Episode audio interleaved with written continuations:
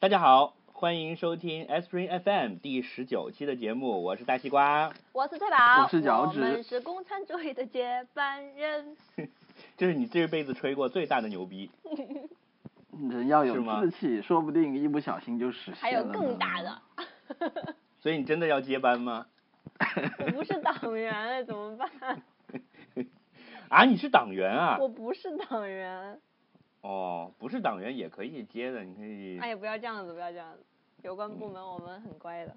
对，当我是我是局当局我们这个节目还还还挺根正苗红的。我们这个节目是非常根正苗红的，因为我群众之声，我们严格的遵照那个党章的要求，三个人的小组织就要有一个党委。我们的支部书记就是乔治先生，对发是党员哦。对，发毛巾。乔乔政委，对乔政委总是总是会在关键的时候纠正我们走偏的方向，是的，对啊？乔政委现在说两句吧。呃，大家带着批判的眼眼光听我们这个节目。对，一定要用批判的眼光听我们的节目。好了，言归正传了。哎，我觉得时间真的过得好快，我们竟然就已经到十九期节目了，我们我们还没有垮，真是不容易。对啊、居然越来越红，也是出乎意料。对，这不这句话本来想留到一百期说的，但实在憋不住了。十九期就已经憋不住了。而且前面有二分之一都是把一期砍成两期用。呃，没有二分之一啦，只有前四分之一，好吗？好好。啊，呃，我我先跟大家 update 一下最近我的一些新知。好呀，耶，欢迎。哎 我可以嗯直说我不感兴趣吗？你听完了你就知道你感兴趣了。好吧，你说吧。两个东西，一个是现在播客现在越来越火了嘛，嗯，然后美国最近最火的一个播客叫做 Series，嗯哼，是 Serious 还是 serious，我不知道，就是连续剧的意思那个词哦，serious，。serious 对，然后你知道他们是是干嘛吗？他们是把九几年发生了一个离奇的命案，然后呢，他们就用一个去采访当事人和去旁听庭审，呃，去呃自己去实地看，然后全程录音这样的一个方式，做成了一个连续的节目。哦，那这哦广然后它播剧是吗？对，它就像是纪录片的广播剧，哦，就它又还不是那种广播剧，就有点如果广播剧就是电视剧的话，它就像是纪录片，但是它又是有悬疑的，去整个一个破案的一个过程，就像 CSI 一样。哦，然后变成了一个很火的播客，然后好像播一共播了多少集啊？现在已经结束了，就是造成了很大的影响哇哦，啊，这个就被被新闻评论说是播客复兴这一波浪潮里的一朵奇葩，这是其一。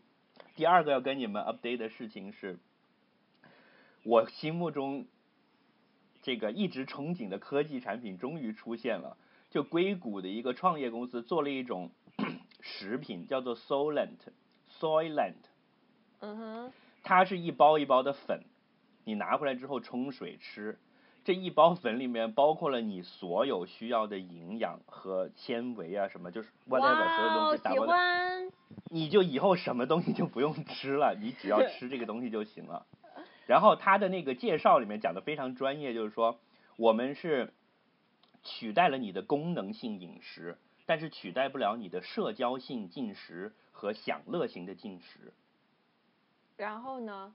所以呢，它的应用场景是你一个人在家，你也没有朋友，你也不是说今天要想吃点什么好的，你就是纯粹，比如说你在忙，但是你很饿，你没办法，你要被迫打断，你要去随便下楼买点东西吃，回来再继续工作，对吧？嗯对，它就是为了取代这个东西在的，这就是我从小一直憧憬的东西啊，因为我一直就是比如说打游戏，打打打打打，我的梦想就是哇，快要来了，星期天嗯，今天我妈又不在家我可以狠狠的打一整天，对呀、然后他现在这个东西是一个算是一个创业的公司，然后他现在非常火。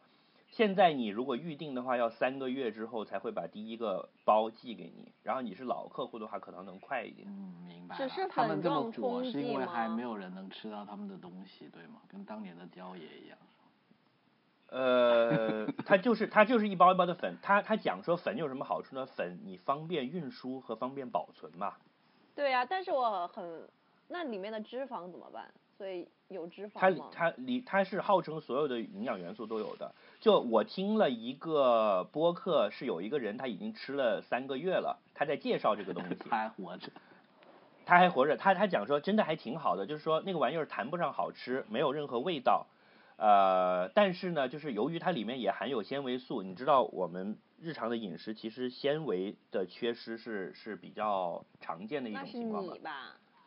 呃，喜欢吃肉的同志们。对，他就说这方面都是有改善的，哦就是排便都有变顺畅这样子，哇，不错哎，期待。嗯，而且这个话题聊开了之后，就变成说，你有没有想过，这个东西很可能会解决一些饥荒的问题，因为你粮食什么的运输效率很低嘛，因为它不可能蔬菜水果，呃，要钱要钱，那为什么还挺贵的。很贵了。那对，比如说你将来你能大规模生产之后，你可以很很简单的 deliver 到人家手上，比如说小小一包，你拿着可能就跟你的钱包那么大，对，你而且不冲水用做够够你一天的，够你一天的饮食，你也不用现场加工，对吧？哎这个就是节约很多事情，就是如果。僵尸来了，我们可以在家里囤很多。僵尸来了，你要把僵尸放在跑步机上跑，然后用来发电，解决能源危机。不过在深圳的时候，有时候台风刮台风的时候，有这个东西倒是挺方便的。对啊，他就是说，然后另外一个延展的话题就是说，我们现在一天要吃三餐这件事情，实际上是近几百年的文化的影响嘛。你想，在以前的动物界是没有说一天几餐这一说的嘛。对啊，我那那如果这个东西 能够彻底的革命这个饮食方法的话，你想，比如说你家里有这个东西，你反正饿了你就吃一点儿嘛，它反正一天的量是一包，你就不一定还按照现在的这个说一天我就分三次吃这一说了。那某种程度上可能会把我们整个饮食的方法会会会颠覆掉，但是这嗯个脑洞开的比较大了。嗯，但我觉得是这样子啦，你礼礼仪性的那种社交性的餐饮，还有特别是后者，就是那种你为了满足自己的口腹之欲的那个，我觉得还是很难戒掉的啦。你一天没有一些什么甜的、咸的、香的、肥的东西经过你的舌头，你会很难受。对，对，就是他那个整个介绍的文文案特别的 geek 范儿，你知道，就是他说我们是取代你的功能性饮食，取代不了你的社交性饮食和你的享乐型饮食。我从来没有想过吃饭是分这三种功能的。我看到那个的时候，我就觉得眼前一亮，就说哎呀，好有那种极客的风范。是的，同意。嗯，好吧，好我们可以进到下一环节。下一个环节是听众反馈环节。哇，上次我们节目播出了以后，又有好多的听众反馈，我们挑了一些比较精彩的来进行回复。啊，嗯关于春节那一期呢，就有一个小朋友，他说他是现在还在拿的压岁压岁钱的学生，但是他也不喜欢过年，因为嗯呢，他每次过年的时候是跟爸爸妈妈回到老家，那老家其实是他从来没有就是在那里生长过的地方，所以对他来说一切都是非常的陌生。大到这是爷爷奶奶的地方哦。对对对，爷爷奶奶住的地方，就是大到说呃说话方言不太懂，然后小到甚至是用的这个洗发水、沐浴液都是自己平常不习惯的，所以每年的那几天都是特别的不适应和就是无所适从的无所适从的那种感觉。但是他的爸爸说，因为他的奶奶还在那个地方，然后还有他的亲戚们，所以呢，每年他们还是要回去。他非常期待能够呃下次过年在自己生长的城市，在小家里面过年。然后其实我们也也都有同感，尤其是我啦，我也是每次都是回老家。不一样的只是说我从小时候在那里生长。嗯，那我我的建议呢是说，可以以后找一些好玩的、有趣的事情。其实就像我们节目里面介绍的，说如何去跟长辈们交流，去找一些事情大家一起做，这样子可能比干坐在那里去硬聊天要好很多。然后非常谢谢你的关注，以及还有关注到我们前几期的节目，那个持续收听，我们会有更多的反馈。然我想后点评一下，就是好官首先方我觉得这个听众他十分的傲娇，然后其次呢，我觉得好好啊，因为我们的目标听众就是很傲娇的人，所以很开心。耶、傲娇乔治终于找到了知音，是吧？是的，对，然后那嗯嗯，还有一个的话是让我个人比较感动的，因为其实我也经常这样，就是我跟西瓜都是经常会因为听到音乐而忍不住眼眶。没有，我是 Cold Blood Beach，算了吧，乔治才别是。装了，我是铁石心肠，我是硬好了，汉。有一个听众说，我有在听年轻的餐厅茶餐厅老板娘，听到翠宝说的那四句歌词的时候，突然觉得鼻子酸酸的，眼睛就模糊了。当听到最后两句的时候，真的就没有忍住。本来洗完澡化好妆，开心的去赴约，结果现在在公交车后排座位偷偷的哭。啊、很高兴有感动到你，但是那个我的反馈是这样子，就是以后洗完澡化好妆，可以就是开开心心的穿着高跟鞋打车去赴约，这样就避免了在公交车后座偷偷哭的这个窘迫的场景。在公交车上哭和在专车上面笑吗？对对对，就是这个意思。而专车上面有那个水和纸巾，可以尽情的哭，司机也不会 judge 你。哎呀，还有帅还有帅气的司在公交车上 可能会遇到帅哥，好不好？哎，对，这个我没想到。其实这个场景我经常碰到了，我我我以前我很爱坐地铁和公交，其实然后在上面哭。原来就是你经常你会有的时候你听歌啊或者干什么有到了，然后然后看着书，对，然后看着大城市的茫茫众生来去 匆匆，是不是？你少来。嗯，哇，是的，就是翠很高兴我们也有这种非常 emotional 的这个听众。崔宝，你长期坚持这个，试图把我描绘成一个这种什么琼瑶式的那种，呃，多愁善感老阿姨，你这个狼子野心啊！不是把你描写成是揭穿你的真面目。嗯，这个就是我们两个比较精彩的听众反馈。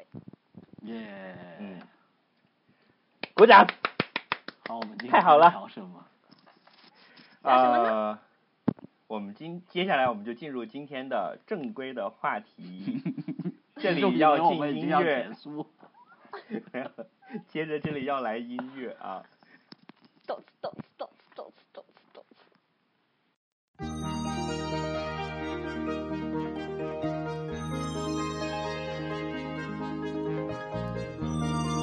这里就是传说中的 Aspirin FM 阿司匹林电台。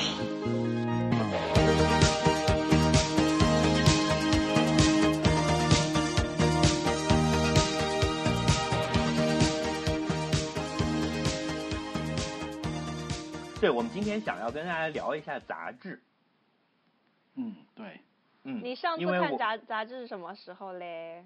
我吗？对啊，上一次看杂志就是上个礼拜六啊，哦，一周了。就是昨天啊。哦今天是礼拜天嘛，我因为今天要做节目，所以专门去翻了一下。但是我现在看的杂志其实是一种，就跟以前就我我的心目中的我要我在看杂志这个概念已经完全不一样了。嗯我曾经是一个超级爱买杂志的人，然后都会长期盯着看某几本杂志，嗯，就是它在一段时间之内形成了一种好像是我的好朋友一样的东西。嗯现在我看的那些杂志都是那种，就是你知道工作需要，你会看一些商业啊、财经类的这种东西。我觉得嗯已经谈不上之前的那种对杂志的那种感觉了。嗯我之所以想这个题目，就是想说跟你们聊一下，你们的生命中有没有类似我刚才讲的，达到了这种水平，在你生命中起到重要作用的杂志？哦，这样一想，真的是回忆扑扑面而来。因为我小时候基本上就是一个杂志儿童啊，但是真的说实在的，说实在的，就是最近你怎么那么多新新词大？对呀、就是每次跟你聊天都有一些新词发明出来，真是醉了。但是现在杂就是志儿童是什么鬼？不不过真的像西瓜说的，我是记得我在大学的时候是那种有一些杂志是会，譬如说到周三了、周四了，你就会去报刊亭看它出来了没。对呀、对呀、吧我觉得每个人都会有。然后然后有一段时间是会，反正只要经过报刊亭都会去扫两眼了，我就看有没有什么好看的杂志。不过现在确实我已经经过杂志亭，已经都没有感觉了。你这么你你这么一说，我倒是觉得确实有这么一个。对你跟我的情况其实是挺像的嘛。对。嗯，哎，翠宝，你先讲，你你就是，对你杂志儿童，你人生中第一本杂志是什么？我人生中的第一本杂志，可能还真的是那种很 low 的故事会之类的，但我记不太清楚了。是故事会吗？小学就是的时候故事会。经常看故事会，对在班上对传的，就有那种还有一小小一个本的，对吧？对它对对有一个开本是很小的。对对对，很小的那个，呃，有还有一个就是叫短篇小说吧，应该是。哇，短篇小说已经是比较比较高冷了，比故事会高冷很多。啊，但是它俩开本是一样的嘛。然后我小时候应该看的最多的就是短篇小说。其实是这样子的，因为我小学四五年级就正好是读认字高峰期的时候呢，我家里就是开了一个书店，它一直一直持续到我上高中的时候。所以就是我为什么我刚刚说我是杂志儿童，就基本上市面上，因为我小时候在湖北嘛，就市面上湖北热门的杂志，我是每个月全部都会看看的。因为就是你好无聊嘛，爽啊对，就是无聊嘛，会看，且不要然后，对不对？对，不要钱，就基本上是没有卖完的就被我拿回家收起来了。如果是卖完的，就是我事先也都看过了。然后所以你等一下，所以所以嗯像我和脚趾酱每天去杂志店去盯我我心爱的杂志来了没有，然后终于来了，欣喜的拿着一本崭新的杂志回家翻，发现中间有已经夹着一坨鼻屎的时候，这种事儿就是你这种人干的。是的，店老板的女儿已经把它翻过了。是的，是的，就所以就是那个时候是看的很多各种各样乱七八糟的杂志。我那个因为那个时候正好又初中小学、初中嘛，看的很多的就是有什么叫少女、少男、少女，还有那个少年文艺，哎，对对对，少男少女，哇，你不说我都把它忘了。好酷的是深圳出的是吗？对，深圳出的。就是它是正反两面都是封面，对对对对一面是正少男，一面是少女。对，男生从这边开始看，女生从那边开始看，双封面的嘛。对，好好牛逼的。你是老人家，然然后上面还，有代沟而且。上就是上面还有交笔友环节，就是大家会把自己的地址什么东西啊交笔友，就哦是吓我要找一个吓死我了我听错了 pen pal 铅笔的笔不是鼻屎。大概就是自我介绍，就说我多大十几岁，然后是什么兴趣爱好，我的地址是这样。我喜。欢音乐和文学，对对对平时爱爬山，欢迎给我来信。为是 A B C D。然后，然然后我还试图交过笔友，但是好像每次都是就写两来往两三封信就已经就大家也没什么兴趣，只是为了好玩。嗯，除了这些以小就是看脸的。除了这些以外的话，还有一个我印象比较深刻的就是影影视艺院，叫做，因为那时候没有互联网嘛，基本上所有的明星八卦呀、音乐呀、啊电影都是通过那本小小的杂志来的。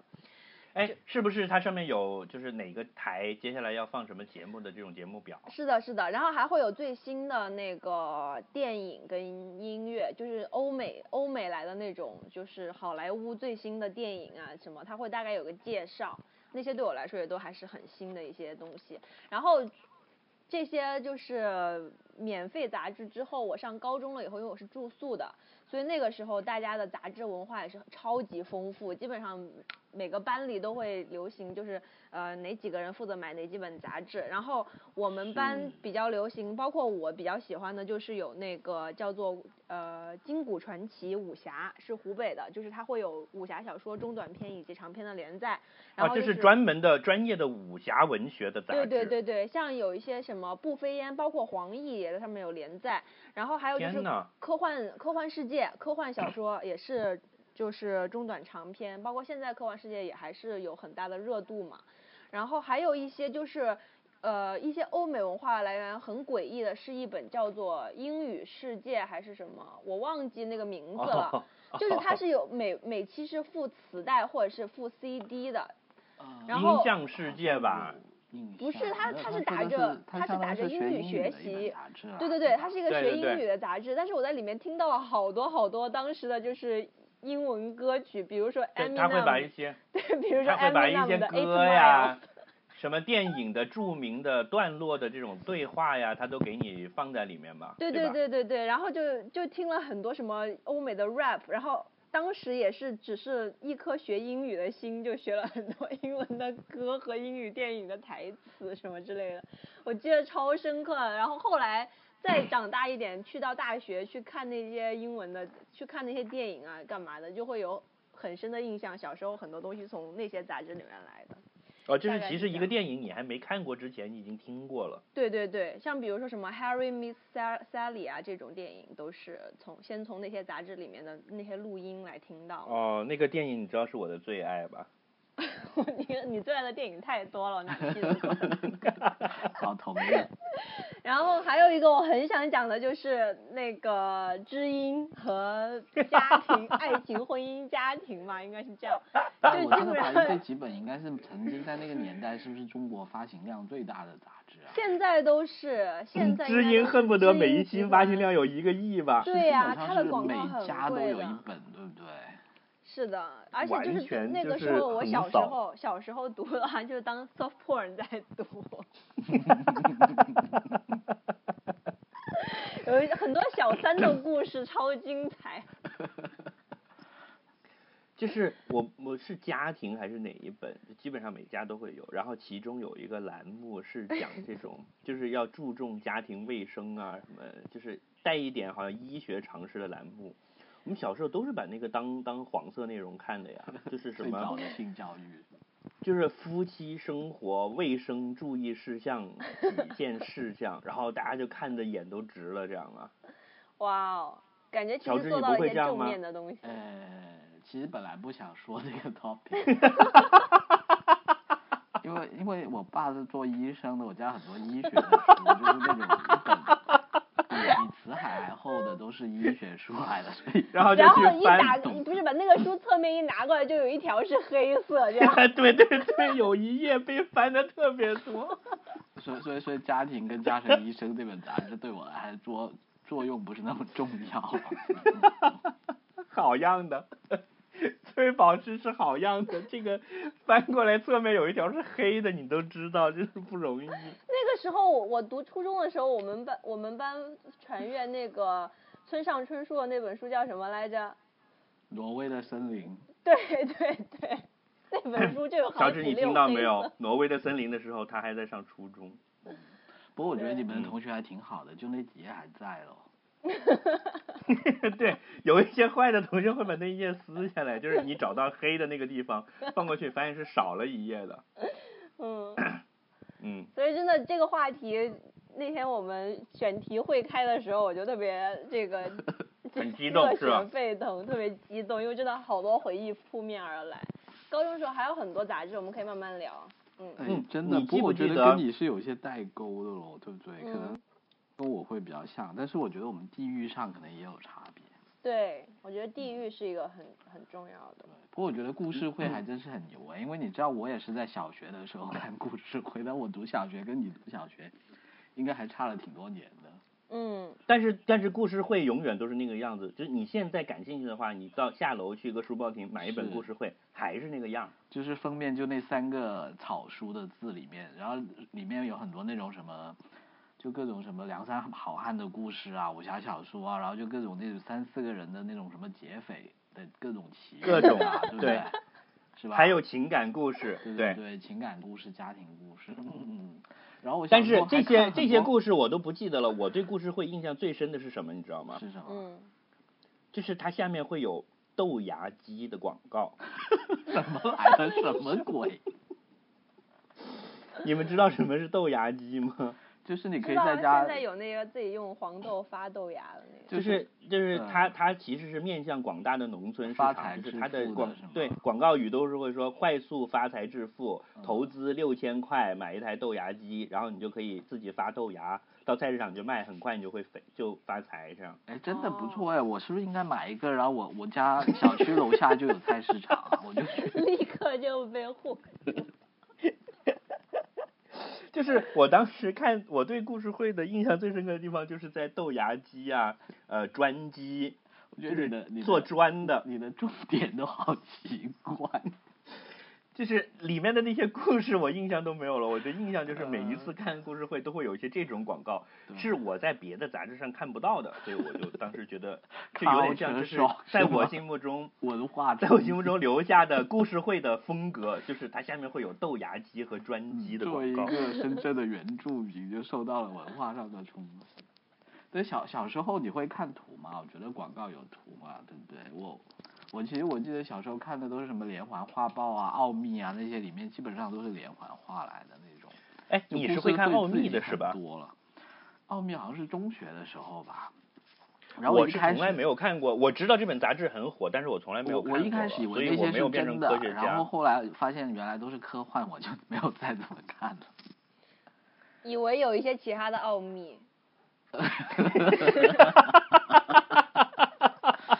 我一看就切什么呀？就是你有没有想过，如果你小时候可能因为你家里放的一本杂志不一样，其实会有可能你的人生会不一样的。是的，我同意。就看了，就如果你家里不是看放着很多家庭，然后是每放着放满了每一期的 Science 和 Nature，你可能会变成科学家。我还以为你说可能会变得英文很好。嗯，除了故事会还有什么呢？还有家庭杂志，我也是都看过的了。还有家庭医生啊。嗯。家庭医生你们没看过哈？没有。嗯，我哎，我刚刚想又想到一个《童话大王》，看的也很多。那个时候郑渊洁很火但是但是那时候好像是直接都是买什么他出的书了。我知道有这本杂志。嗯，但是他后来有童话大王是一本杂志是吧？什么的也是那种很很大篇的连载。就是初中的时候，我们也是盯着那个什么时候出，会每天去书报亭去问什么时候出，然后会看这样子。那个时候追连载追的真的还还蛮凶的哎，现在想起来。哦，所以是有连载的。哎，那本什么小四出的杂志好像也很火，叫什么名字？是你们这个年龄段的人看的吗？没有，我读我读高中的时候，他都还没有出。读高中的时候是萌芽嘛，他那个时候《梦里花落知多少》在萌芽上面连载，然后后来他出杂志了，我就已经进入了大学鄙视他的时期，所以就没有再看。所以萌芽还是一个文学杂志是吧？是的，就是新概念嘛，那个作文就是他们主办的嘛。哦，这些东西我都一概不知道了。对对对，那个时候就是韩寒、郭敬明出来，就是通过萌芽举办的新概念。比赛，然后包括前面几期有好几个人，就但具体名字我都忘了，但是那个时候会每期萌芽也都会必买，大家会。蒋方舟也是他们这一伙的吗？好像，好蒋方舟好像参参加过吧，但是他们他不是一个流派的。哦。嗯。我记忆中，我第一本就是会定期收到的，然后每期都看，对他产生了感情的杂志，应该是。少年，东方少年。哦，那个我没有看过。介绍一下。也是一本，就是那个开本是有点像现在《三联生活周刊》那么大的。啊。嗯哼。还有还有一本叫《儿童文学》。哦，儿童文学，我忘了，就是我小学我小学的时候，《儿童文学》《少年文艺》这两本是我。对，《儿童文学》和《少年文艺》对。然后后来还有一本叫《东方少年》，就是这三本是我整个小学期间会看的的杂志。而且我小学的时候还经常去县图书馆，然后借那个很早很早以前的儿童文学看，印象好深刻。那儿童文学都被翻烂了，但是觉得好好看，超。你在县图书馆能找到的最早最早的儿童文学，大概就是我小时候看的那些。对，就是里面会有一些各种各样的嗯中篇的小说呀，然后还有一些报告文学的栏目啊，这样子，可能应该算我最早的启蒙读物吧。就是除了那些上课要看的东西以外，你会有兴趣要去找东西来读，就是从这个时候开始的。是的。嗯，然后再后来，我有一段时间是病态的有杂志收集癖的。就是我会每天每天去逛那个书报亭，然后来什么杂志我都很想买，都很想看。然后有几本现在已经变成很著名的杂志，其实我都有创刊号。哦是什么？我有大众软件的创刊号，哇，这个牛哎，我有体坛周报的创刊号，也不错耶。感觉然后暴露年年龄。是的，就是，而且你现在回过头去看，你觉得像大众软件啊，还有当时的电脑报这些东西，这是很奇怪的，就是他会在专门一篇文章告诉你一个程序怎么写，然后把整个那个程序的代码都印在那里，然后听众呃不是不是听众，就读者买回去了之后，在自己的电脑上照着那个样子敲进去。哦。我觉得你说的不是程序吧，就是以前 DOS 界面的时候的那些命令符吧。有一些是小程序的哦。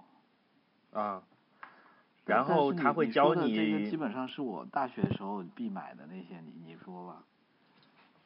对，然后会教你怎么样去配置自己的、优化自己的内存啊什么之类的，就就是就是基本上那时候还没有什么电脑管家这一类的东西。对，就是翠宝，你可能不知道，早期用 DOS 的时候呢，是只有六十四 K 内存在，就是所谓的叫做 EMS Extended Memory。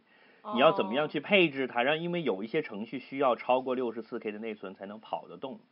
嗯，我没有经历过那个时代，我一我进电脑就是 Windows 时代。其实我进电脑时候也已经是 Windows。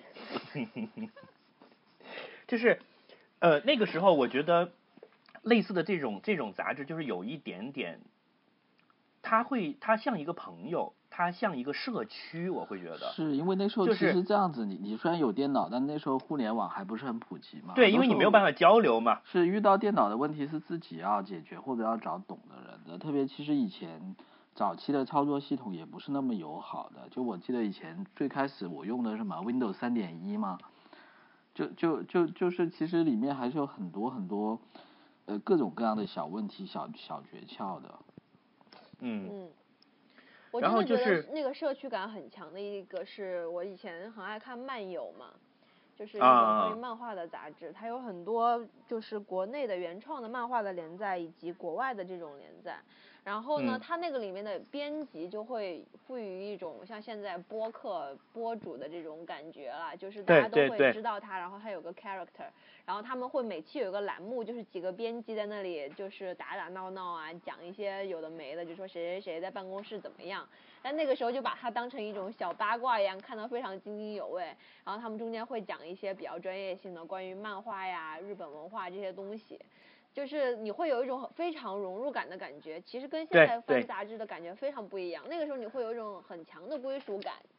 就是现在的杂志就是它那个编辑，他不会有一个呃非常突出的人物形象放在你面前，是的，你对，但是那个时候他会甚至每个人编辑有自己的头像，固定的形象，然后他会有专门有个栏目是跟你们交流的，是的。然后有读者来信，然后他还会调侃这样。你知道这个是从什么时候开始的吗？什么时候？是从一九九四年的《电子游戏软件》这一本杂志的创刊开始的。哇哦！这是完全传奇性的一本杂志，在很长一段时间，那几个编辑就是被大家当神一样的供着，而且是国内第一个算是把这种 A C G 的内容的亚文化放到了台面上的一本杂志。嗯哼。嗯，后来这几个人都变成了业界的大佬。哦。嗯，真的挺牛的。哎，你说我起曾经也给这个？编辑部写过信。嗯。你写的什么信呢？你要跟他们交笔友吗？倒倒我倒是忘了，但是也是说希望什么栏目多开一点啊，然后很喜欢什么什么故事啊，然后特别喜欢哪个编辑之类的这种吧。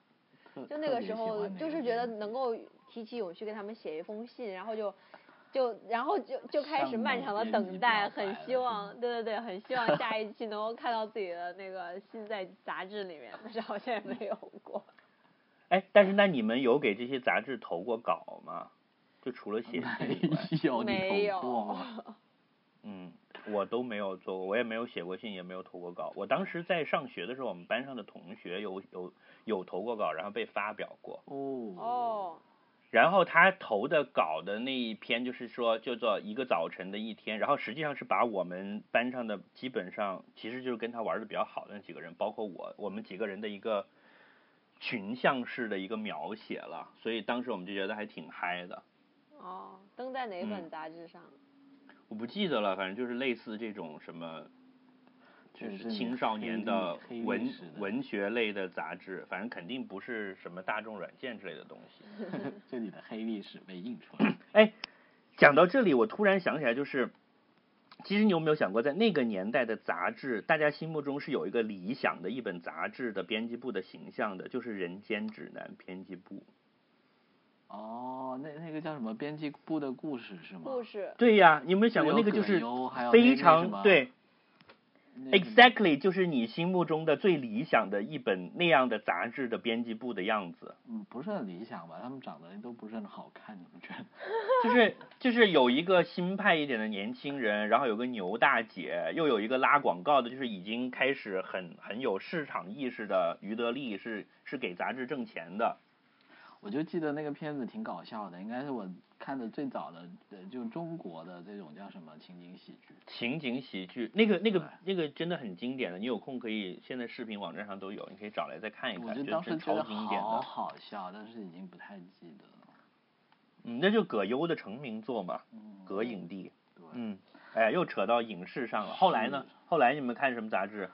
上大学之后追的杂志有什么？曾经有一段时间，其实看的都是导购类的。现在回头来看，就是我当时在什么叫导购类啊大学包括什么第一。电脑类的，就有了电脑之外，其实你想所有这些什么大众软件呐、它基本上就是告诉你什么游戏好玩，什么小软件好用，对不对？然后嗯当时嗯游戏这些翻版游戏也便很便宜嘛，五块十块，那你你总得挑什么好玩的游戏啊。然后后来就是看毕业之后，我看什么什么电影世界啊、电视周刊啊，然后其实这些你再回头来想，也也基本上是在告诉你什么电影好看嘛，就是一些呃。就你把他们都统一叫做导购类了。是，然后还有就是各种时尚杂志咯，就是教你怎么穿衣服啊，那些到你看到后来也就是教教你什么牌子好，就就是，所以那一段时间是什么呢？应该相对是比较啊，呃，叫什么比较肤浅的年代，对吗？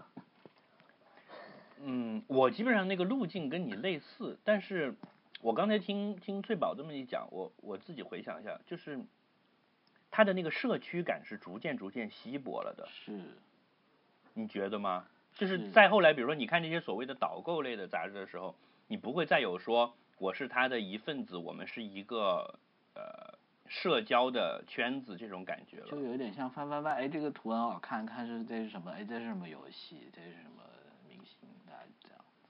嗯，翠宝，你后来上大学都看什么杂志啊？我上大学就是杂志，就是看的很少了。我印象比较深的呢，就会看很多国家地理这种类型的旅游性的杂志很多，因为它上面有很多好看的照片。嗯，那个嗯。可能是没办法替代的，因为我我记得，因为上大学的时候就更多的时间就是上网，已经是到零五年了嘛，就是更多的时间都是在上网论坛，而且那个时候有豆瓣了，所以真的看杂志的时间嗯。就很少了。基本上就是，而且我觉得我很奇怪的一点是我好像没有看过时尚杂志，因为我们室友里面会有人会买新薇呀，然后包括时尚芭莎呀，以及还有一个什么精品购物指南，购精品购物指南，大概是这几嗯本，他们会经常买，然后我会翻一翻，但是都都不感兴趣了吧？那个时候对，因为那那里面的内容都很水嘛，都是是你好不容易几十块钱，就是这种杂志，我的感觉就是你在书报亭看到它的时候，你觉得哇好漂亮，好想买，然后买回来之后翻一下就发现，哎呀好水。是的，每次都要经历这样一个过程采访什么的。是然后那个时候大学时候好像看《城市画报》还会看一些，但是，啊，文艺小清新开始崛对，起了。但是看《城市小画报》的那种感觉，反而也是说，因为是觉得有点装逼，所以才会买，并不是那种真的喜欢，每期都会去去 follow 的那种感觉了。就是那个时嗯候就已经开始对杂志没有那么大的喜爱了，可能更多的是国家地理，然后因为学英文的原因，看一些什么 Financial Times 啊、Economics 这种，但是也是在网上看了，就没有再买那些实体的杂志了。嗯你有没有想过这样？就是我突然想到，会不会有这样一种可能性，就是实际上杂志在早期的时候，它你看我们对杂志都会，你像讲到刚才讲到这些早年的杂志，你都很有感情，它会让你有一种归属感，它比书和报纸是不一样的。就是报纸嗯是你是一个简单信息获取的渠道，然后杂志是比报纸要重度阅读一点的，它内容会丰富一点、深一点。然后书是更加重度阅读，然后那个从时效性来讲也是这样的一个顺序。但是杂志有点很奇特的地方，就是因为你长期去阅读它，有一个定期来的这个过程，你形成对它一种感情依赖，然后形成一种社区感。尤其是像你刚才讲漫友这种，呃，读者是会跟编辑是有互动的。这个东西实际上互联网来了以后是被论坛取代了的。你有你有这个感觉吗？就后来你像你上豆瓣了，像我早期上 Mop 或者呃猫扑，然后天涯，然后豆瓣这一部分的功能是取代掉的，然后杂志就变成了像刚才乔治讲的，就我就是把它当做一个导购的东西看了。因为我记忆中后来有了互联网之后，我再看杂志就不会再有这种对它有这种投入感情的感觉了。我我觉得可能就说它杂志本身它也在转变吧，我觉得就说可能是它的吸引读者的手段不太一样吧。我觉得就说早期确实是有这方面，就说建立一个社区感啊，然后让你有嗯呃，譬如说他他肯定每一本杂志，就你回头来看，它都是有它自己的细分的观众群的。譬如说像什么故事会啊、连环画报啊，到后来什么少男少女啊这些，对吧？大众软件的这嗯些。嗯然后我觉得，就某种程度上，你说的那些取代之后，就是互联网出来了之后，我觉得可能很多杂志也都是在转型了，我觉得。然后，其实我对啊，现在不是都都想都在搞电子化嘛，就是变成呃 iPad 什么的。对我，我觉得就说电子化，它可能只是就说呃，这当中也有一个筛选的一个过程吧。就说以前可能有非常非常多的杂志，但是它可能有相当一部分后来，你互联网的这些论坛可能取代了它的作用之后，它可能慢慢就消失了。但是可能也有一些杂志，它可能一直以来它是走另外一些路线的。但这些路线嗯它可能是没那么容易被互联网论坛取代，那它慢慢就被比如被留了下来。嗯当然，我觉得这个可能是跟我自己的经历有关系。我我是到什么时候开始会真的有一本杂志，我每一期都会去买呢？我记得最早的时候是在零几年的时候，那时候你知道是胡舒立他的那个财经杂志呢，他做了一件很牛的事情，对对对他出了那个叫基金黑幕。对对对，这这个是的，是的，事情基本上你我知道。可以想象，就是说，就是很多是大家可能都隐约知道的事情，但是不会在文字上或者大张旗鼓的把它报道出来，或者就是说有一点像现在关于雾霾这样子，就是说大家虽然知道很多信息，但是没有人非常认真的把它成体系的去报道出来的。然后呢，这篇报道只是其一啦，另外就是说，它这个杂志本身当时就是说，因为我也是搞这一类的工作的嘛，那其实你很多，其实像这一类的杂志是很多很多，就财经类的书是很多的，杂志也好，报纸也好。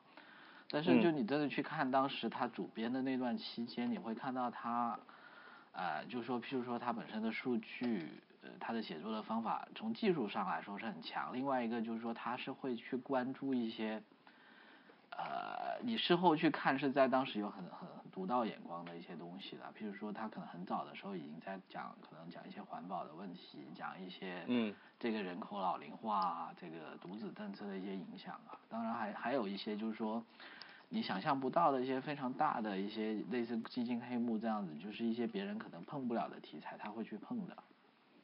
就实际上它是一个深度的，呃，是，我觉得财经这个杂志比较个案了，就是是他当时的的的呃愿景几乎是要变成中国的 economics 了。呃，我我觉得是这样子，就是说，呃，其实就是说，在整个总体就是说中国的这种文化氛围下呢，嗯、其实杂志某一些某某种程度上，就是说它的一些功能是没有被完全发掘出来过的，我觉得。以下的内容，请大家用批判的眼光来收听 我先替你说对，我。同意 这个，因为我自己的感受也是这样子，就是说为什么上大学以后就是看的杂志少了，其实有我觉得是有两个原因，第一个原因就是我们刚刚讲是所谓的呃互联网的那个 BBS 社区取代了杂杂志的这种社区感，你对于一些东西信息有兴趣的话，你可以完全去上网去搜索，对，很快，嗯不需要去就是通过编辑的那个，就因为它其实是之前互联网之前的那个时代是信息不对称嘛，对编辑可以获取很多信息。第二点呢，我觉得也是像脚趾说的那些，其实我们人长大了以后，你需要的可能不单单是一些信息的收集和罗罗罗列，你看东西的时候，可能更希望看出一些观点。那如果是这样子的话呢，可能很多只是一些信息集成类的这种杂志，或者说它的信息处理还在很初级的这种阶段的话，可能对我们来说，我们已经不需要了。因为我们对一个东西事物感感到感兴趣，武侠呀、漫画呀，甚至是八卦感兴趣的时候，可能前几年我们还需要一些大量的这种初级的信息，但是后来我们自己有自己的这个知识体系以后，可能更需要的是一些更深度的解析跟这种这个杂志就做不到了。对对对，杂志就是很难做到这个对编辑以及它所有的内容的要求就会更高一些。嗯。所以我觉得是可能是因为这两点，我所以我们现在看杂志就会越来越少。嗯。但是还有一种特例的，就是那种呃个人爱好类的，像比如说什么什么航模杂志，什么军事装备之友啊，就是这种东西。就是如果你是喜欢这个东西，你还是会一直去看的嘛。嗯。所以类类似那些玩车的，他就会还是有这种车之类的。对啊对啊。什么搞钓鱼的，他就会一直还在看钓鱼，还有宠物世界。对啊，我还看过几期宠物世界呢。哎，我好像也看过。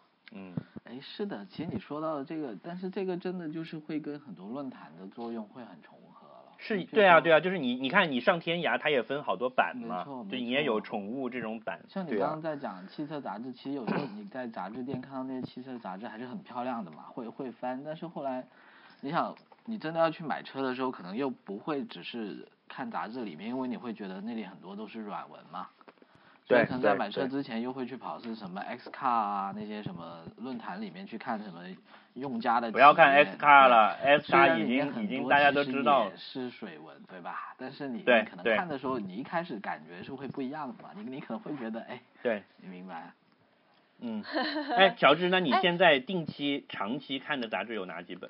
到现在为止？呃，我我其实有坚持在看的是，其实刚刚翠宝也有提到的，我有在看。Economist，经济学人，但这个其实也不是最近的事，呃，也不是很长时间的事情，基本上是从零一几年的，其实也就一一年开始的事情了。哦，那也四五年了呀。是是，然后它反正很方便了，它可以在 iPad 也可以，iPad 上看，书也可以看，因为实体书基本上寄到国内来，经常都会丢，大概十本能收到十五本吧，四五本吧，但是 iPad 它一出来你就看到了嘛。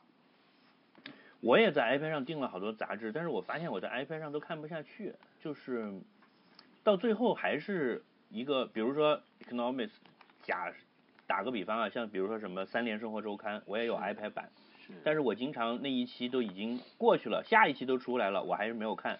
但结果有一天我在理头发，我在那里剪头发，坐在那里等的时候，旁边正好有一本，我就坐在那里拿着它就把它翻完了。是，我会发现纸的杂志还是。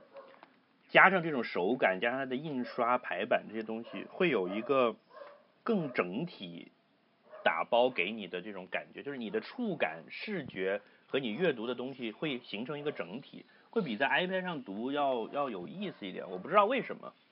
对我还有一段时间其实迷上了，就是用杂志做一些剪贴画，就是会把东西上面的好看的图片呀东西剪出来，然后贴在一个本子上面。然后把它做成。这个也是。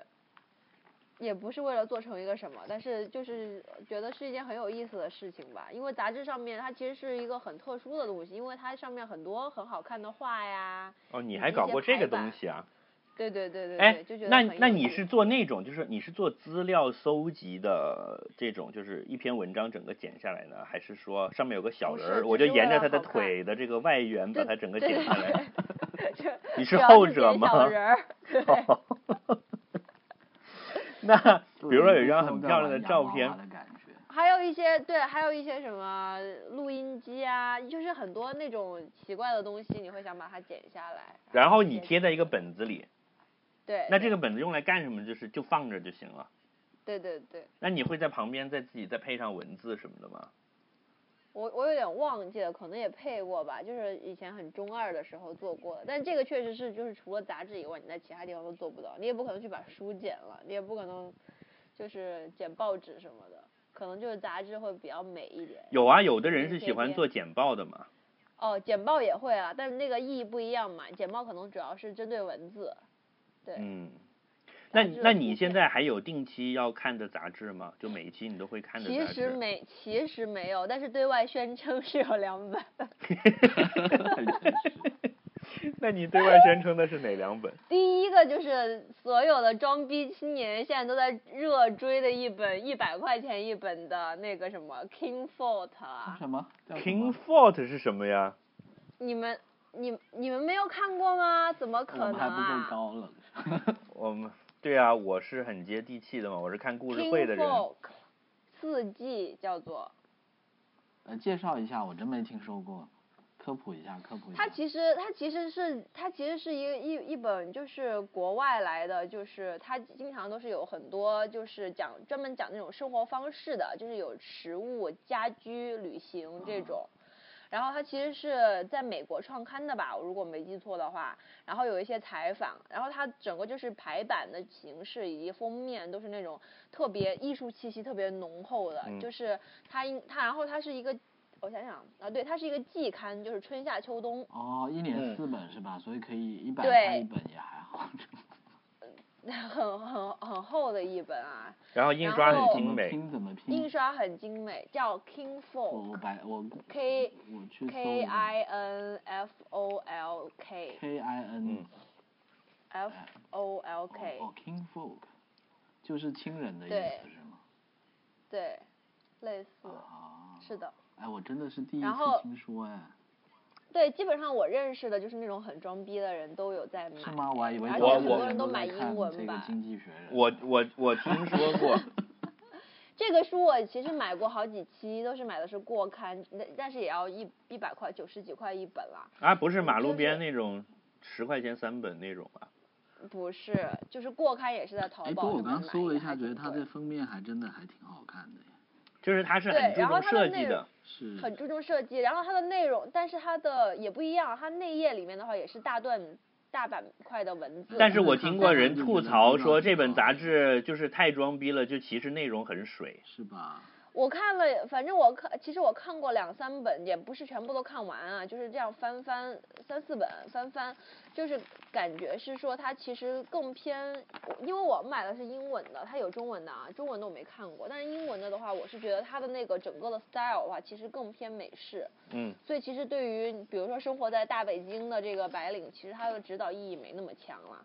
然后呢，它又不是那种特别抒情的那种感觉的，它可能更是偏向于实用的那种，就是可能这这真的是佛装逼了。但是我还有一本更装逼的，这个就是佛我们的听众，如果下次你们需要跟人聊杂杂志的话，其实是可以讲这一本。这本也是我买在淘宝上买了一些过刊，然后我觉得很好看，我准备再买，但是也是没有追，叫做 Mona Culture。呃，怎么拼？它是没有中文版的，就是是是一本德国杂志，就是 M O N O mono，然后呢，culture 是 K K U L T U R，然后这本杂志呢，它也是 OK，你怎么继续吧。可能？你你要你要空格 mona culture OK OK。两两个词，嗯，然后它是一本就是秉承的是说要是深入访谈，所以我觉得这本杂志做的很好的一点是，它其实有点脱离了所谓的杂志这个感觉，它好像是在每一本都在很认真的做一个单人的 interview，、嗯嗯，然后他会很深度的去采访一些艺术家，然后其实他能够把一些艺术家的那些理念去挖出来的话，其实会让你有很多对于艺术生活的一些不同的洞察。但是其实我是把它当成书来看的喽，就不是那种嗯随便翻翻。其实这种就是是叫做 MOOC 了，已经不是 magazine 了，它是 magazine 和 book 之间的一个东西，叫 MOOC。对，这嗯两个、这两个其实都是季刊，就是它是深度做内容，而不是说跟着那个时间线来走的。翠宝，你真是这个啊，东三环的逼界翘楚。怎么样？就是跟你讲了，谈到杂志，我有有奉献的东西了。果然这期你们没有白听啊，听众下至下 至萌芽和故事会，上至 monoculture。好，哎，听听听你说了这两本，我我觉得我要安利一下《经济学人》了。嗯，说啊，《经济学人》其实我我我有我有我有 follow，是就是因为我的很多朋友会经常在朋友圈转，然后我会自己去按按按，然后就去看，但是自己没有主动的去一直看。你来说说是，因为我觉得他是这样，他的观点跟数据这两方面，就是说他第一他是有信息的，就我经常有时候也会想，就是看着看着会用 iPad 截个图发到朋友圈，发到微博上，为什么？因为它其实里面会经常有一些数据的统计，其实挺有趣的。譬如说，它会有一个地图，这个地图告诉你，就是说它会把喝茶的跟喝咖啡的量做成不同的颜色，告诉你这个国家世界上哪些国家喝茶比较多，哪些国家喝咖啡比较多。然后，然后嗯譬如说也会有一些，呃，类类似说各个国家的一些呃经济数据这样子很很有趣的这样去把它表现出来了。然后另外呢，嗯它它是这样子的，它这本杂志很很有趣的地方是说，第一它是不署名的，它基本上它一直的风格是，它的文章是不会有一个署名的作作者的。嗯，就是以就是他嗯他自己就是 The Economist，就是他的作者，嗯，他们是这这样的理念。他他的理念就是说，嗯，他可能有很多很多出发点吧，这个我具体也忘了，因为也有人跟我说，是因为他可能有些文章呢，其实有些文章可能是一些很 junior 人的写的，但是也有可能一些文章其实可能背后是某一些呃政政治上，譬如说某个国家的首相啊或者领导人，他有时候他要去去推他自己的一些观点，他他也会写一篇嗯文章放到这个杂志上，其实都有可能。但是他的杂志就想让你去关注这个杂志的一个内容跟他的观点咯，而不是他的一些作者吧。然后呢，其实另外一个角度就是说，他这本虽然是一个杂志，经济类的杂志，但是它本身的立场是很鲜明的。对，就就说他本身他的立场不是那种说啊，我有一个平台让让大家就是说各种观点都来讲，他基本上发表的东西都是他编辑觉得是能够呃反映他这个杂志的立场的。他这个杂志的立场呢，他基本上是自称是叫 liberal，我其实也不知道怎么去翻翻译这个自由派词啦，对，可能 maybe，但是我觉得他的观点基本上就是鼓吹呃自由贸易，鼓吹就是说呃少一些的政府管制，然后大概是大概是这样子吧。我我觉得其实很多时候看这本杂志，很多时候是让你会了解到世界上正在发生的很多事情，然后还有就是这这些事情背后的一些观察，或者是一些趋势或者一些想法咯。就我可以很快，像我现在手头有一本杂志，我可以很快把它过一遍，因为基本上它就是反映了每一期杂志你 expect 会看到的东西。它它会有嗯第一，它它隔三差五会有一些专题，譬如说我手头这本是二月二十八号，它的专题是 Planet of the Phones，它的封面就是一个地球上面铺满了这种 smartphones 这样子。哦，最新的一期好像是 Made in China 吧，然后就是一条嗯，龙，然后对对，就是用那个 gear 什么的是是，是。它这个专题一般会有十几页，然后里面会有一些很很深入的一些呃数据啊、探讨啊、观点的。对，然后这本杂志还著名的一点就是它的封面的尖酸刻薄。是是是，然后它里面会会每一栏呢，就是说它它每一期都会必有的栏目，它会有呃一些像它会有很多分国家的一个 cover，所以你基本上就是会把全世界这一周它这个周刊很多东西都跟你讲，譬如说 Asia 是一个专栏，那它这一期会讲了北韩的经济、马尔代夫的问题、日本的环保、呃南中国嗯海的冲突，还有呢。它每一期都会有中国这个专栏，中国这个专栏在这一期有什么呢？第一呢是讲最近在高校里面说的这个叫反西方价值观的问题，然后呢会讲中国的一个呃军事上最近的一些发展，然嗯后还有一期是讲 marriage，marriage 是讲什么呢？可能就是讲最近大家比较关心的这些。呃，就是譬如说婚婚介广告啊，就是我们上次大概有提过的那些东西。然后呢，美国那一啊期有什么呢？美国有讲美国的经济复苏，然后讲美国的一些两党之争的一些东西，还有能源的一些东西。然后接下来还有嗯美洲，还有中东、非洲，还有欧洲。所以你就是拼命的安利《Economics》这本杂志、呃，对，然后基本上就说你你翻译一遍，就是说你你会其实是这样子，它内容太多了，我基本上也不会每一期都看，基本上你会挑一些你感兴趣的东西了。它后面还有一些类似呃 books and arts 啊，还有每一期都有一个讣告啊，这样子，就内容非常多。嗯，嗯，听起来不错。对，你会觉得跟世界同步了。然后最主要是他背后的一些数据跟他的观点，你会觉得是做了很多功课的了。就是你你看了之后，你会受到很多启发。哎，忽然想起来，其实我小时候还有一一类的杂志对我也有一些影响，但其实我都没有看太懂。就是以前我我妈就是她去出去所谓的学习啦，就是去，因为她是英文老师嘛，她要去一些大学里面跟一些外国就是这种外教去进行交流什么的，然后他就会每年暑假会带回来一些国外的杂志，嗯，然后其实我看不太懂，但是我会翻那里面的话，大概就是什么 health 啊、fitness 啊，类似于这种类型的杂志。但是那个时候感觉就觉得很先进，就是他们的那种审美的那种排版啊什么的就很不一样。但嗯其实现在看起来的话，中国的很多那种彩色的彩色的杂志就回到那个时候。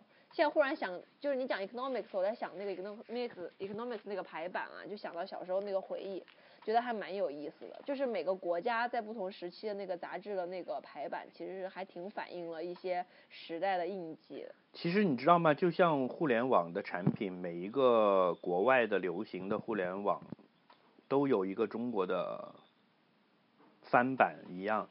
其实现在国内嗯的杂志也都有自己效仿的对象。嗯，是的。其实《经济学人》的中国版就是《三联生活周刊》。哦啊？是？吗？你去看一下《三联生活周刊》的版式设计，然后呃栏目的设计，其实就是照着《经济学人》来的。哇哦，嗯，然后那个哎，是有他是他他他《经济学人》和那个呃《Times》啦，这两本杂志都是他的老师了。嗯嗯然后呢，曾经曾曾几何时，在二十一世纪初叶的那几年，上海曾经出过一本很好很好的杂志，但是办了三年之后就停刊了，也不叫停刊，就是据说有内幕的是被迫改版了。那本杂志叫做《书城》，哦，我有印象。它是大开本的，它有点，它用的那个纸张是有点像黄黄的那种报纸的纸张。那本杂志逼格非常高，我那两年非常喜欢那本杂志，然后然后从那里面学了很多东西。后来就被迫改版了吧，就是好像原来的编辑团队都都被赶走了。那本杂志其实就有点像要做成中国的《New Yorker》杂志的这个调调。嗯嗯，就是它有很多文学类的深度的访谈，然后有一些书评这样，还有一些呃艺术方面的一些呃这种评论，都是深度很嗯，对，非常的好。然后整个的那个格调很高，就是它的封面也不会搞得花里胡哨，它是那种很素雅的，然后会有一些讽刺的漫画。他的名誉主编是余秋雨哎。那是现在了，那时候不是。你意思是文改化对对，就是就是文化学者余秋雨老师。对那，那老师那本杂志是曾经一度一段时间之内对我产生了比较比较大的影响的。嗯啊、然后再后来我就看了很长一段时间的那个，哎，那个老六做的那个叫什么？读库。哦，读库。读库实际上就是 MOOC 了，它已经超出杂志这个范围了。然它后就是文文学三联类的是吗？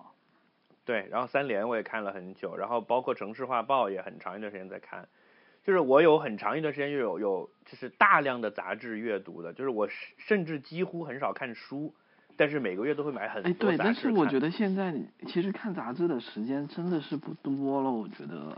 对啊，就是被朋友圈和微博给给取代了呀。是是是，基基本上我现在好像真的只能在周末下午，譬如说可能有一两个小时，然后就只能找找几篇自己感兴趣的方方面的东西看。对啊，你你是很已经很少说一本杂志你会津津有味的把它通读了嘛？你都是翻着看了现在。是，但我记得以前像读书的时候，真的是我可以一本杂志从头到尾，基本上百分之八九十的文章都看一遍的。是啊，是啊，因为你真正的深度阅读或者说系统的去看一个东西，你会去看书，然后这种轻阅读你会看杂志，但是现在你的轻阅读被朋友圈和微博给占据了嘛？是，其实很多时候，你像那些各各种不同的大 V 或者是什么，你这种叫什么公众号，就是类似以前杂志的一个专栏嘛，其实还挺好的，对不对？就譬如说你以前可能电脑错杂志有一个专栏，呃财经杂志有一个专栏，现在你可以把你挑挑你喜欢的那几个专栏，然后就放到你呃微信里面，对吧？对。然后呃，还有一段时间我看过那种有一个杂志叫《看电影世界》，哦，我有印哦，我有象。一段时间电影世界电影电影世界什么什么，有几本我老分不清，但有时候是会对都买了。电影世界是这一堆电影杂志里面最有深度的一本。呃，是我一般只嗯看图，你继续。它会有比较好的呃，真的有价值的影评在里面。像看电影，后来就真的慢慢的变成你讲的导购类了，就是它只是给你一些资讯，最近谁又在什么新片是开拍了，哪个导演和哪个演员是他的主要的 cast，然后什么时候。然后《电影世界》这本杂志是真的会很深度，它每一期都会有一些呃专题性的，就是抛开现在最近的电影的消息以外的一些资讯，比如说会跟你开始回顾六十年代新浪潮在法国的情况是怎么样，德国又涌现了哪些，然后这么一路回顾过来，然后当时香港电影的新浪潮是怎么样的，它它这样过来的，所以知识性比较比较丰富。到现在我每呃每期还在订阅的，但是基本上已经在在 iPad 里了。一个是那个彭博商业周刊，嗯，嗯。这个其实在我这儿起到的就是你刚才讲的经济学人的作用，它每一期有一些很很可爱的数据分析，就这个角度是让你快速阅读、浏览、了解情况的。还有就是国家地理杂志，啊、是嗯好看，图很漂哎。，讲到这个，你知道吗？中国的呃，现在市面上国内的市面上有两本叫国家地理的，一本叫做《中国国家地理》，其实是是山寨的。是是的分得出来。是是什么中国地图出版社还是什么之类的，就是国内自己的一个某出版社自己出的。然后真正拿到美国那个国家地理杂志授权的中文版的是叫华夏地理，哦，是的是吧？对，这一本才是水平比较哎高的。对，就他们是有而且最近还出了一本叫做《月游》，是康泰纳仕的那个 Travel，也是引进国外的，还不错，刚啊刚出。你知道都是我在酒呃机机场书店打发时间的时候，就是会翻这些旅游类的。呃，华夏地理会有一些很深度的文章的，比如说他前年就专门花钱请陈丹青去俄罗斯玩了一个月，然后陈丹青写了一大篇游记回来，哎，这个听起来不错哎，就是差不多两万多字，就这个是完全是那种。后来他把他的几篇游记专门单独出了一本书，嗯，嗯，所以回头我可以把这本书给你。所以这些都是一些还值得你去订阅的一些杂志，对不对？没错，没错。哎，你你这么说，我又想起了一本那个，其实我我虽然没有订，但我看过一两本，觉得还挺不错的，叫《知日》的，就知道的知，日本的。啊啊哦，不要看那个吗，为什么？为什么我看是看了那个？书很浅，而且排版超是吗？我，当时看过一本是讲猫的，你知道吗？它整本整本杂志什么都不说，就是说猫，然后有超多很萌的猫的照片，我觉得很好。我反正买过好几本，都很很失望。但是我可能根据可可能根据它的内容有关系了。是，嗯是。我跟你嗯们讲，有一段时间，有很多外国的杂志都想进中国，但是嗯都拿不到刊号，对，他们就会跟一嗯个中国本来快要垮的老的杂志去合作。是。哦，就比如说就像什么有一个 Rolling Stone 啊，还有那些什么呃体育画报都是这么来的，是吗？对，就有一段时间，比如说有一本游戏杂志叫做呃游戏机，然后它在下面会用特别浅，然后让你很不容易看到的字写着“儿童食品与卫生”，就是它实际上是是跟国内的一个快垮的杂志社，它是要要用它的刊号嘛，因为杂志在国内是个管制的行业，你是拿不到刊号的。没错。嗯，然后有一本传奇的杂志曾经进入过中国，但是只出了一期就夭折了，什么？就是《Rolling Stone》滚石杂志。哦。滚石杂志当时下面写的标题叫做“流行音呃什么音乐与音像哎，我好然后上面大大的标题哎”，是 Rolling Stone，然后那一期的封面是崔健，然后随杂志的创刊号还出还送了一个帽子，就是崔健经常戴的那个上面有个红五星的那个帽子他。后来好像还出过几期的，后来又没有，就这一期之后就再也没有了。就是流行呃音乐与音像这本杂志就继续出，但是 Rolling Stone 这个就没有了。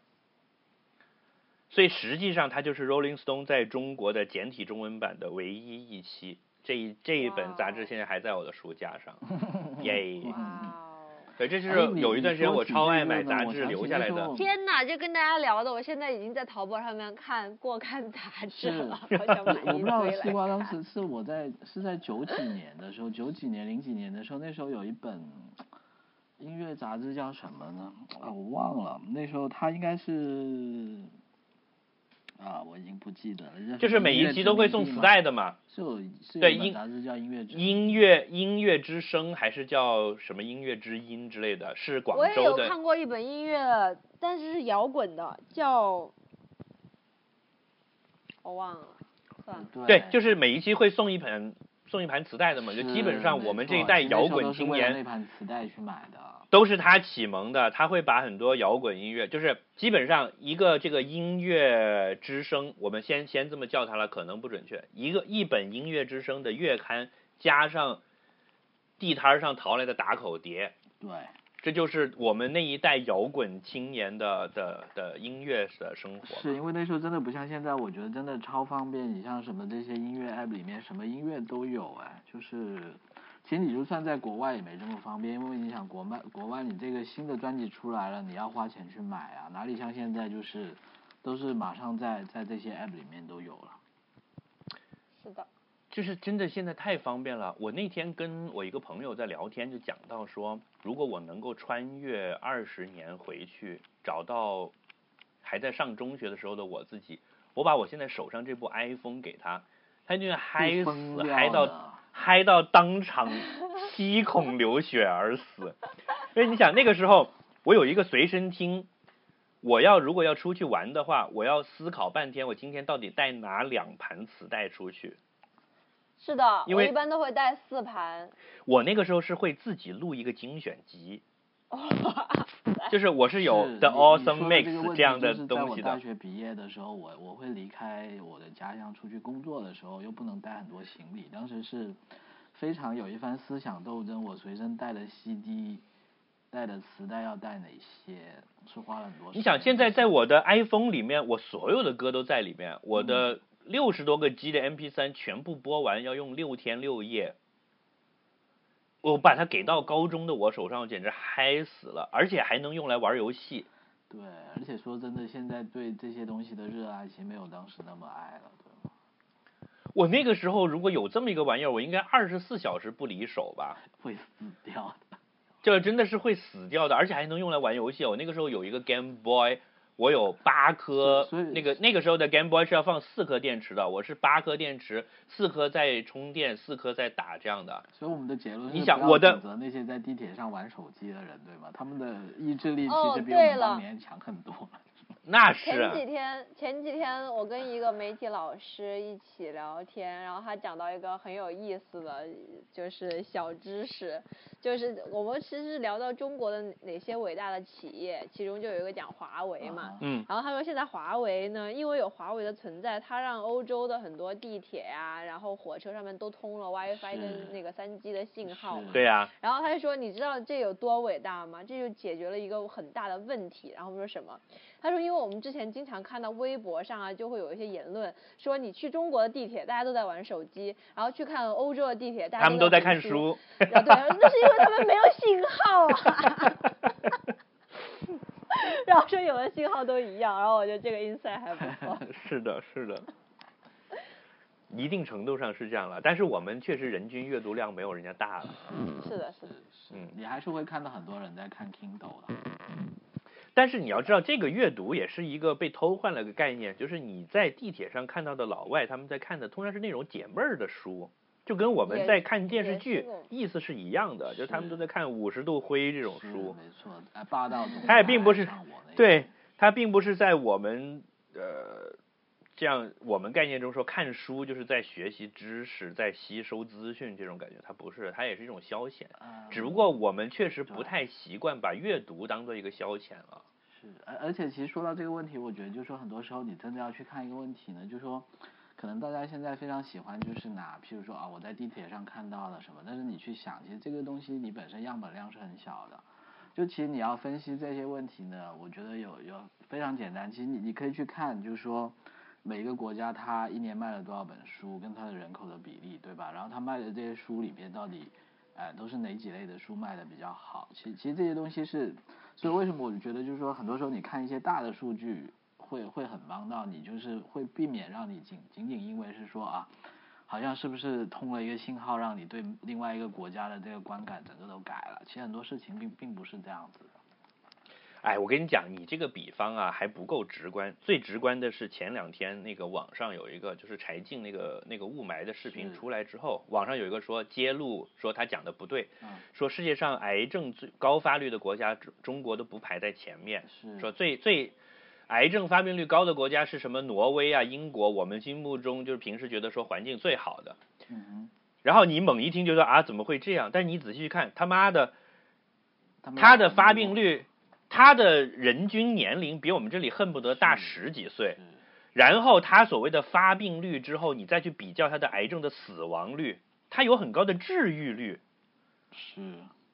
就是。你这样比真的很没意思，就是我觉得这些都是自自作聪明的小人。嗯嗯，好了，这个扯远了，这个 out of 我们今天的话题了。对，那你们如果要嗯呃，说到说到数据的话，给大家推荐一个 TED Talk Hans Rolling，我们放到那个 notes 里面。notes 里面，对，看他讲数据就好像看破人一样。真的吗？